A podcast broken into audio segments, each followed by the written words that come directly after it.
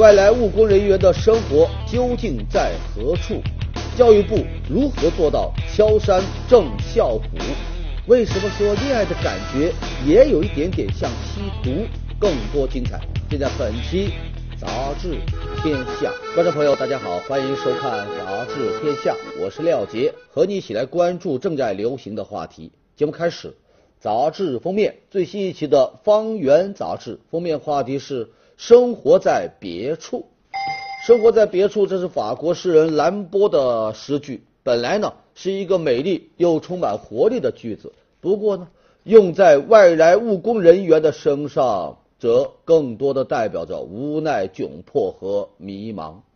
杂志啊进行了一个调查，主题呢就是外来务工人员犯罪与预防，以他们涉及到的这个刑事案件作为标本，就剖析了这个群体的犯罪特点。这个调查结果呀，触目惊心。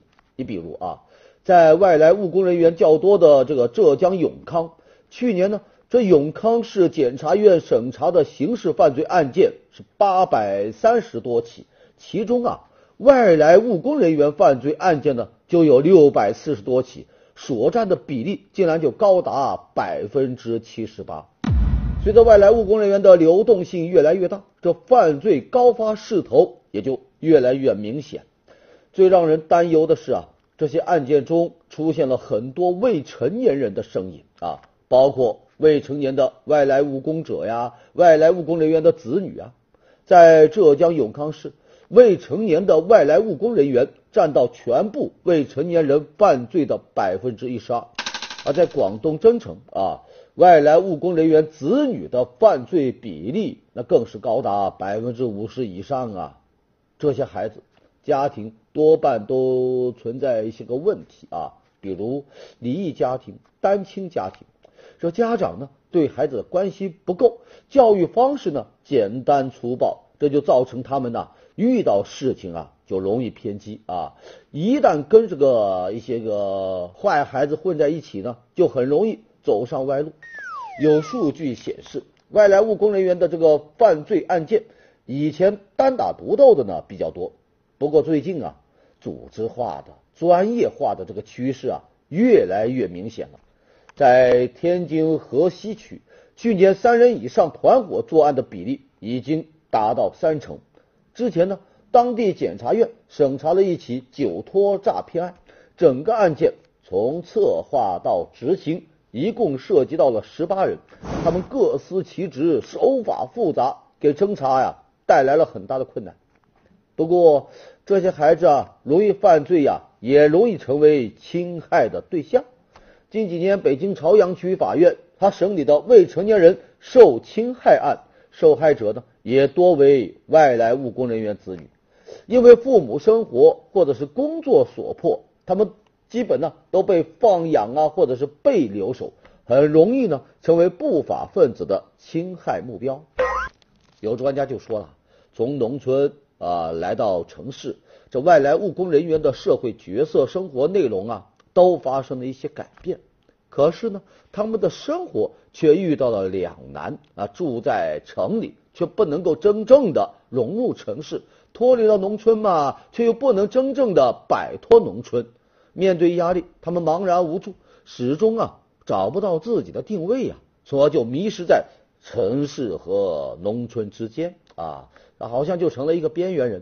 一旦遇到不公正的对待，那就容易心理失衡啊！你再加上这个法律意识薄弱啊，就很容易呢陷入到犯罪的泥潭。而最根本的对策，就是要在各个方面落实他们的市民待遇，不管是从收入、权益，还是这个城市人的身份上，最好要做到平等对待。我们回到这个封面，生活在别处，对于这些城市的建设者来说，城市该给予他们的是生活不在别处。生活就在这里。来看最新一期的《中国新闻周刊》文章标题：教育部敲山震校虎。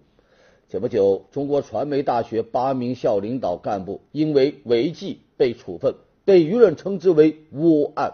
但是你细看这案情啊。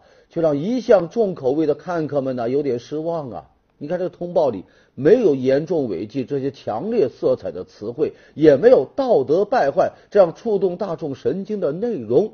它主要的违纪问题呢是什么？办公用房超标啊，用车超标啊，违规宴请啊，这些个。甚至有人就说这些问题还不至于到被免职那么严重吧？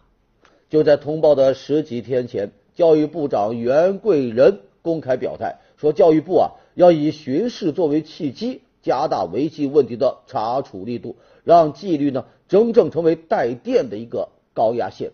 哎，如今看来啊，这中传校的这个领导被通报啊，倒更像是在释放一个强烈的信号，那就是教育部对校虎的零容忍。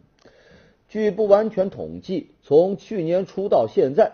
至少有一百零八名高校领导啊，因为这个违纪违法问题呢被查处，平均每周就有一名高校的领导踩到了这个这个高压线啊。今年年初啊，教育部派出了二十个巡视组进驻各高校，如此大阵仗就被视为是对高校工作的全方位体检。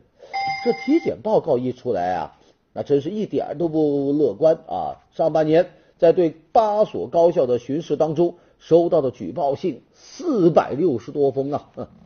在高校反腐的案例当中啊，基建工程那是高校腐败的重灾区啊，比如四川大学原副校长安小雨啊，还有临沂大学原副校长李富山，四川理工学院原院长曾黄林啊，都是在这个学校工程建设当中啊摔了跤。除了基建。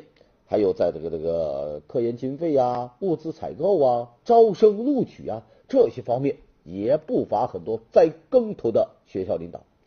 高校腐败已经到了大扫除的时候。有观点就说呀，这一次敲山震校虎，实际上啊是为其他高校来一个下马威啊，为他们树一个典型。什么典型呢？细节也是底线。不过。这高校反腐，你不能仅仅指望这种事后的查处，那更关键的呢，还是要建立现代大学制度，改变高校的权力结构。教育部敲山震校虎，这校虎被震慑住还不够啊，更应该把权力的老虎给它关起来。前不久，在一架上海飞往纽约的航班上。一名姓卢的男子因大闹机舱被机长拒载，在下机过程中，他又咬伤了三位民警，最终呢，因涉嫌妨碍公务罪被依法刑事拘留。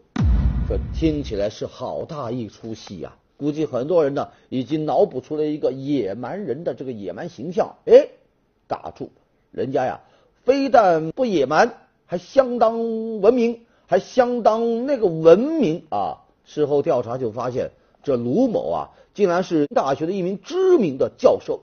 知名教授大闹航班还被刑拘，这究竟是怎么一回事呢？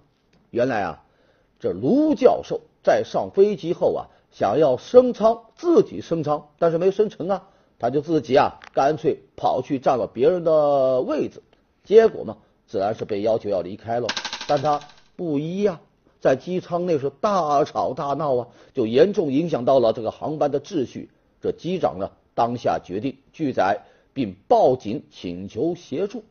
可人家这卢教授好说歹说，他就是不肯下飞机啊。那民警呢，只能是强行带离。于是他就强行反抗，对警察那是拳打脚踢，张口就咬啊，那场面是一度混乱。知名教授上演大闹航班，让人们觉得是不可思议。要知道，在人们的印象当中，大学教授、著名学者，那就是文化人的代名词啊。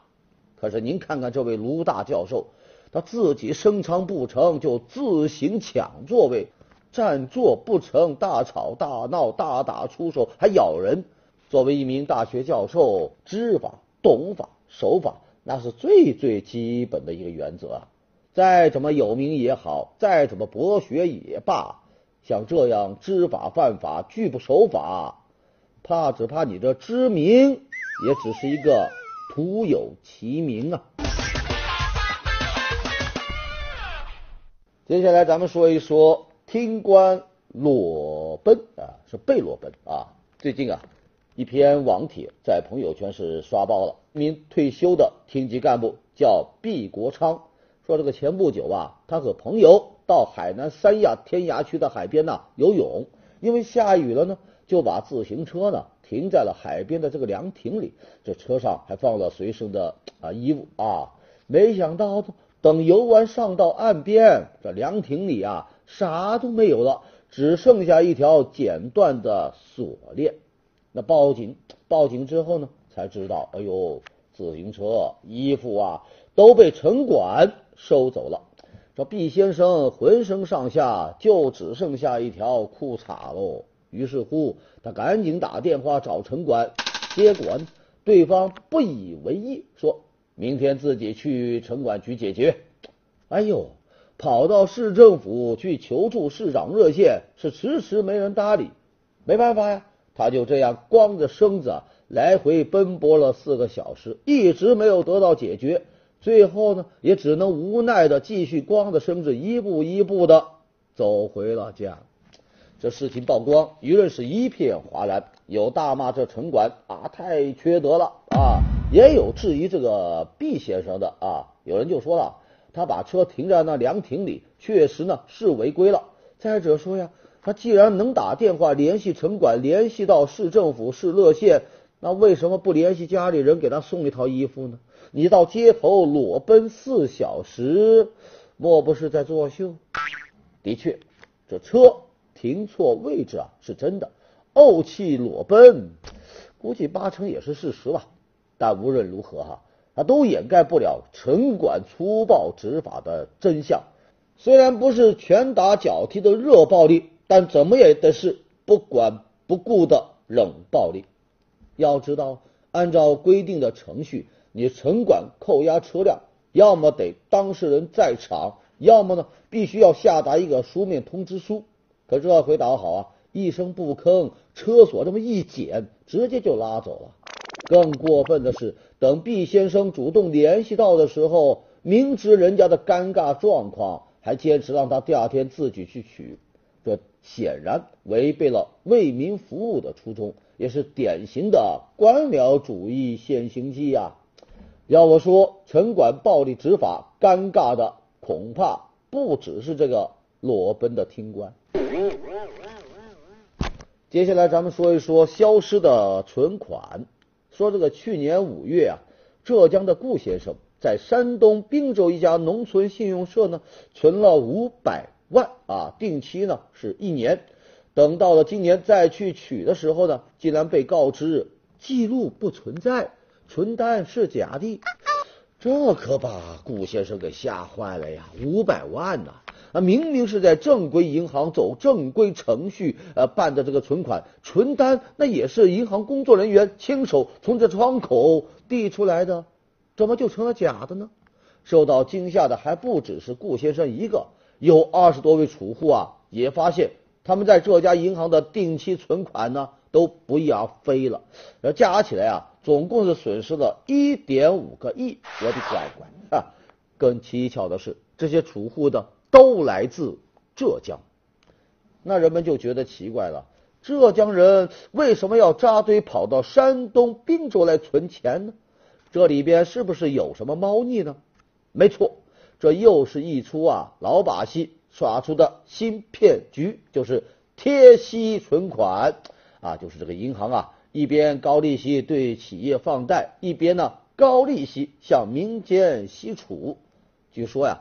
这些个受害人呐，都是经过朋友介绍，说在这家银行存款的话呢，能拿到五个点甚至六个点的贴息，而且呢，你存款越多，这个贴息的比例呢就越大。知道不，一下子没抗住诱惑，就栽陷阱里了。不过，储户们自食苦果了，银行也责无旁贷呀。早在去年的九月，这所谓的贴息存款业务。就已经被中国银监会、财政部和中国人民银行联合下文明文禁止的。可这个银行倒好啊，是顶风作案，高息揽储啊。这事情败露之后呢，除了让警方带走了两名相关的内部人员，说了一句银行方面没有责任，需要等待公安机关认定外，那是推得干干净净啊。试问，你银行的诚信在哪？责任感在哪？监管又在哪呢？以前有一个段子说，刚学中文的外国人呐，很容易把“银行”这两个字啊给读错，要么就读成“狼行”，要么就读成“很行”啊。在这呢，咱们就希望咱们的银行啊，别成为那个狼行，而是很行。接下来进入到板块，杂志标题最新一期的《中国青年》文章标题：恋爱到底啥感觉？过程比吸毒上瘾还复杂。哈，这标题啊，听得有点瘆得慌啊！恋爱怎么和吸毒扯到一块去了呢？不过呀，您仔细回想回想最近几个娱乐头版的头条，您就发现啊，人一旦中了恋爱的那个毒啊，哪怕是天王巨星。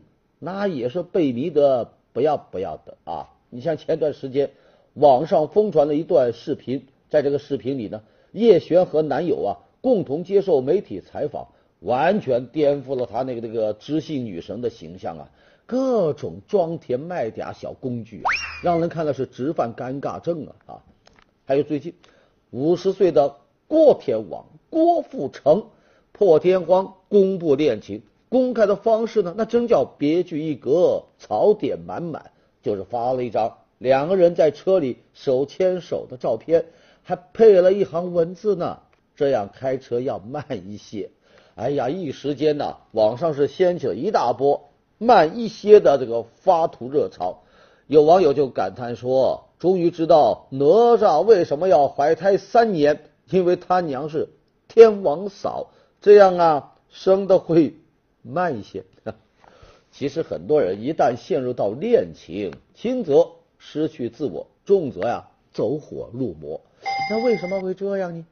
美国有研究者呀，人家研究就发现，人们在被这个丘比特之箭射中之后，这个大脑当中负责释放令人愉悦的这个神经递质的这个区域啊，它会活跃起来啊。包括这个多巴胺呐、后叶催产素啊等等，都是和情感有关的。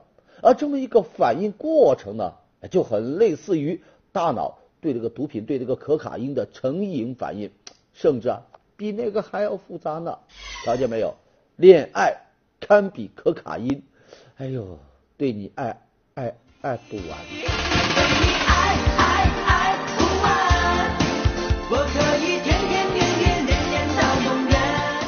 好，接下来进入到板块杂志图片。澳大利亚圣诞岛上的红蝎开始了一年一度的大迁徙，一千两百万只澳洲红蝎是集体上路，那场面真叫一个壮观，绝对的横行霸道。西班牙一个理发师用两把武士刀给客人来理发，双手各持一把，左右开弓。整个过程是干净利落，动作娴熟，这是现代版的剪刀手爱德华呀。黄晓明的一组老年妆的照片曝光，看到评论里帅气有型的黄教主突然变成老头，不少粉丝是纷纷心疼啊。不过呢，好在这只是剧照啊，黄晓明真的变老的那一天，那还远着呢。好，接下来我们来说一说捐款的话题。说到这个捐款呢，我们很自然就会想到前几天节目当中说到的啊，Facebook 的老大扎克伯格宣布，为了庆祝女儿的出生，将捐出他百分之九十九的脸书的股份。这是啥概念呢？就是说四百五十亿刀哦，洒洒水就捐出去了。相比之下，咱们这的这个企业家就没这么大方了。最近，二零一五年中国企业家公益行为研究报告发布了，超过七成企业家的捐赠额度是零啊，可谓是一毛不拔呀。而剩下的三成里，最慷慨的呢，当属马云排在第一，他捐了一百四十六亿。那上榜的一百位企业家现金捐赠总额呢是一百六十五亿，也就是说，中国捐款最多的一百个企业家加起来也没有人家扎克伯格两口子捐的多啊。当然了，如果因此就说咱这富豪都是小气鬼，那也不尽然。在中国，一掷千金视金为粪土的富豪啊也不少啊，只不过他们一般呢。都偏爱去海外做慈善啊，咱国内的同胞啊沾不到太多的光啊。二零一四年九月，哈佛大学宣布收到了有史以来最大的一笔捐款，三点五亿美元。这笔捐款来自哪呢？来自香港房地产富豪陈氏家族。至于为什么要捐这么多，据说呀，是因为陈氏家族的一位成员曾获得了哈佛大学的研究生的学位。还有，身后有亿万万女人撑腰的马云，将价值一百六十九亿的阿里巴巴的股份捐给了新加坡的一家慈善机构。另外，二零一四年的七月，地产大亨潘石屹向哈佛大学呢也捐了一千五百万美元。这还只是毛毛雨呢，据说他将陆陆续续向海外的名校捐款，将累计达到一亿美元。所以说呀。中国富豪也不是小气啊，只是对国内不太大方。那为啥这些个富豪就算背着一些骂名，也要跑到国外去捐款呢？这恐怕呀和咱们这的捐款机制呢有一些关系。如果说要捐钱，一定要捐一个靠谱的机构吧，毕竟钱扔水里，咱也要听个响啊。何况这富豪要捐的钱，能把那水坑都填平了。虽然目前中国有近千家大大小小啊名目各异的这个基金会，但要么就是信息不透明，要么就是机构不完善。你捐给谁，似乎呢都不太放心。试问，如果您的爱心资金最后变成别人吃喝玩乐的本金，你还想捐吗？另外，咱们这的企业家慈善的意识啊。还是比较缺乏啊！你像不少企业家啊都是一路苦过来的。哎呦，现在有钱了，他最迫切的这个愿望呢，就是要改善自己的生活质量，提高自己的生活水平。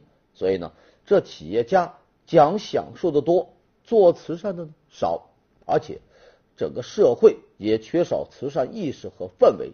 说到底呀，很多企业家的慈善意识啊。还没有培养起来！超七成的企业家在慈善方面是一毛不拔。那在这呢，咱们就想说哈，想要慈善的种子发芽，这慈善的土壤得先培育培育好啊。最近，工信部发布手机 APP 管理的征求意见稿，就要求商家除了确保基本功能外，这预装软件呢。必须是可以卸载的，这个事呢就引发了一些关注啊。话说现如今，您甭管买什么牌子的手机，里边呢都会有预装的软件，尤其是一些低价的这个这个这个智能手机，里面的预装软件那就更多了。今年年初，上海消保委对多款手机进行了比较试验，结果就发现这些手机啊。都预装了各类软件，最多的呢给你装七十一个，少的呢也有三十来个。这些个预装软件不但占你的内存，而且呢影响到你的上网速度，甚至可能窃取隐私。哎呦，让用户是防不胜防啊！现在工信部要求预装软件必须是可以卸载的，那是得到人们的点赞啊。不过呢。也有人对工信部的好意却高兴不起来，谁呀？低收入群体。你看啊，现如今的一些个智能手机价格呢啊低的离谱啊，几百块钱就能买一个。如果厂商光靠卖手机，那肯定赔本啊，就只能寻找一些其他的盈利模式。而通过预装软件赚钱，就是一个简单而又行之有效的方法。现在你要求预装软件。必须是可以卸载的，那手机厂商的收入就减少了，最终呢，那肯定要影响到手机的售价。这么一来，低收入阶层就该发愁喽，三五百块钱还能不能买到一台智能手机呢？买不到了。另外，还有一个群体也发愁，那就是对手机功能啊不太熟悉的人。如果是对手机很熟的，当然是预装软件越少越好；而如果是对手机不太了解的用户啊，反倒希望啊你干脆帮我多装一些软件。你像有很多小白用户，一拿到手机就希望马上就能上网啊，聊 QQ 啊，打游戏啊。他们甚至都不知道怎么装正规的应用啊，更别提什么正版软件了。厂商提前把这些给预装好，其实呢，就是给这些个这个小白消费者啊省了事儿。瞧见没有？这预装软件那也是彼之砒霜，吾之蜜糖啊。所以要我说呀，打击预装软件，想要手机用户轻装上阵，可不是卸载。那就行了的呀。好，来看最新一期的周末画报，文章标题：雾霾又来，摄影师带你复习蓝天的模样。这些天，很多地区啊又是重污染天气，雾霾是来势汹汹。就连一向被调侃为外星人的马云，他说也受不了了，说真希望自己是外星人，回到我的那个外星去。在伸手不见五指的这个雾霾天里，大家伙最想念的呀。自然就是蓝天白云啊！可让人难过的是，跟蓝天白云分别的时间太久了，都快忘了它的样子了哦。别着急，法国一名摄影师就专门拍蓝天和白云，然后呢，把它们这个印成贴纸，贴在各个地方，像什么城市建筑的墙壁上啊、车库的大门上啊，还有你们家窗口上啊。